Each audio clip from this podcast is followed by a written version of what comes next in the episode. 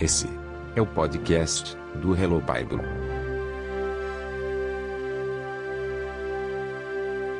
Mais uma vez, bem-vindo à nossa série de estudos bíblicos chamada Entendendo o Livro de Apocalipse. Hoje nós vamos descobrir qual a conexão entre o livro de Apocalipse e o livro de Daniel.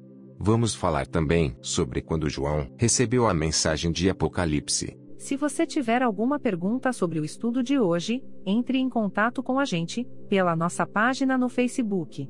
Ou deixe um comentário no vídeo desse estudo no nosso canal do YouTube. Se você quiser ler o texto no nosso site, esse é o estudo de número 3, situando a época em que o livro foi escrito. Vamos então ao estudo.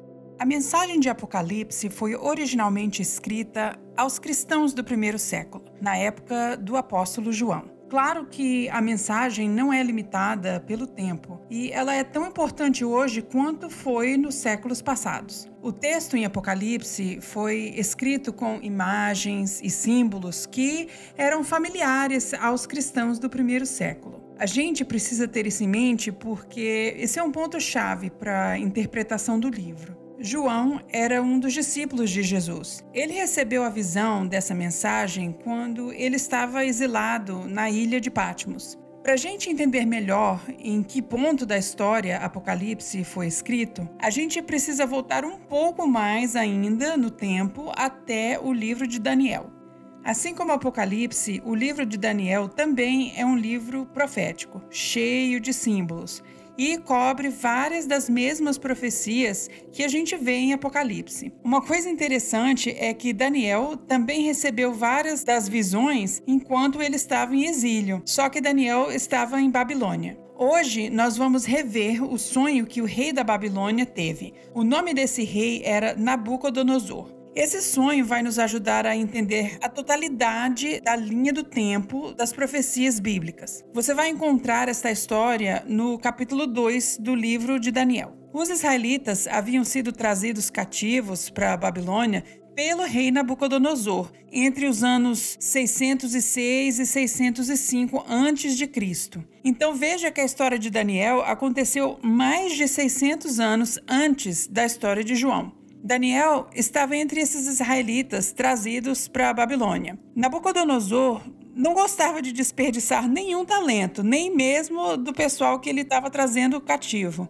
Ele preferia usar as pessoas assim mais inteligentes e mais destacadas para fortalecer o seu reino mais ainda. Por isso, alguns dos jovens israelitas foram escolhidos para serem instruídos na cultura de Babilônia. Então, assim, Daniel e os seus amigos foram mandados para o que eu chamo Universidade de Babilônia. E, eventualmente, eles acabaram trabalhando como conselheiros do rei. Uma certa noite, Nabucodonosor ele já estava na cama para dormir e ele estava preocupado, pensando a respeito do futuro. Nessa noite, ele teve um sonho profético. No fim das contas, somente Daniel, através do poder de Deus, pôde interpretar esse sonho. Deus havia enviado uma mensagem a respeito de como a história do mundo iria se desenrolar era uma mensagem sobre os reinos nesse mundo, começando por Babilônia e terminando com a segunda vinda de Cristo. No livro de Daniel, a gente vê os nomes de alguns desses reinos e a ordem em que eles aparecem. A nossa vantagem hoje é que a gente pode ler os livros de história e ver quais foram os reinos que surgiram após Nabucodonosor. Mas não é de se espantar que Daniel descreveu a ordem exata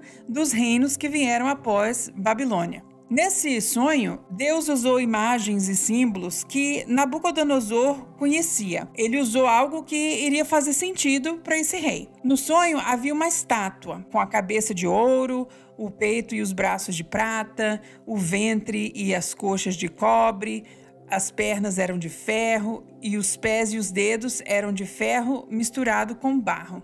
Cada parte da estátua representa um reino diferente. No fim do sonho, veio uma pedra que atingiu a estátua nos pés e destruiu completamente essa estátua. Não sobrou absolutamente nada. A pedra cresceu e virou uma montanha que encheu a terra. A montanha é um reino eterno que Deus vai estabelecer aqui na terra um dia.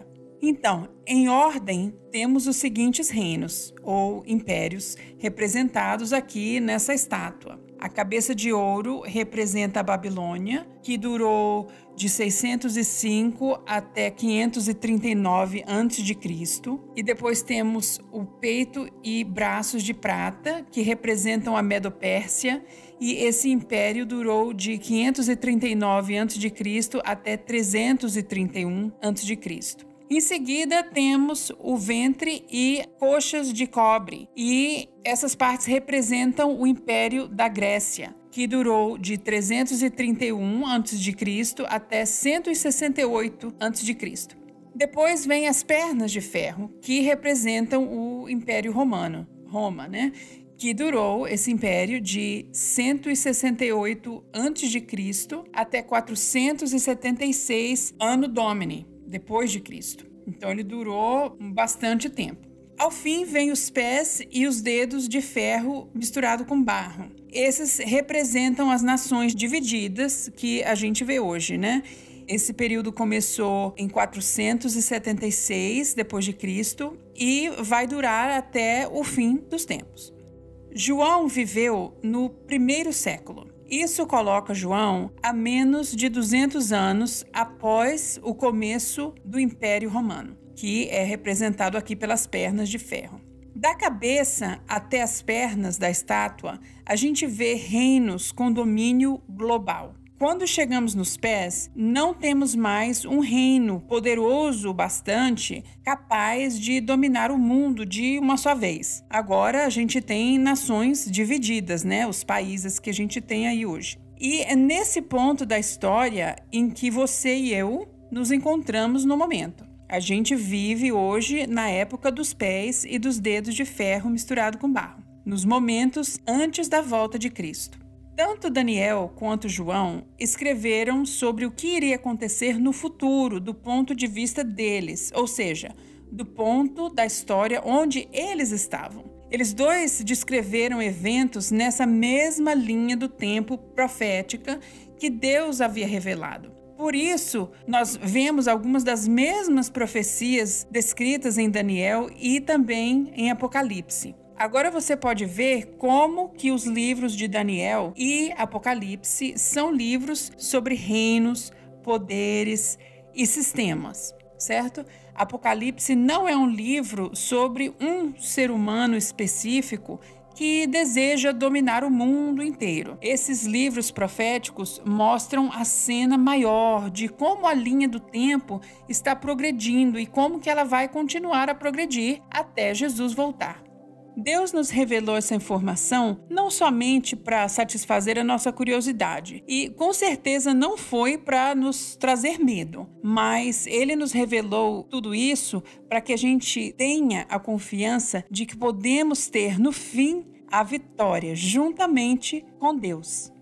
O verso bíblico para o estudo de hoje é encontrado em Daniel capítulo 2, verso 44. E ele diz: Na época desses reis, o Deus dos céus estabelecerá um reino que jamais será destruído, e que nunca será dominado por nenhum outro povo. Destruirá todos esses reinos, e os exterminará. Mas esse reino durará para sempre.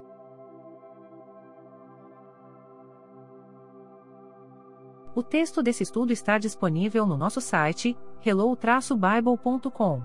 Compartilhe nossas postagens e podcasts com seus amigos e com a sua família. Não esqueça de curtir a nossa página no Facebook. Inscreva-se também no nosso canal do YouTube. Obrigado por nos acompanhar hoje. No próximo episódio, vamos falar sobre como o segredo para entender o livro de Apocalipse está escrito bem nos primeiros versos. Até logo! Esperamos você no próximo episódio. Até lá!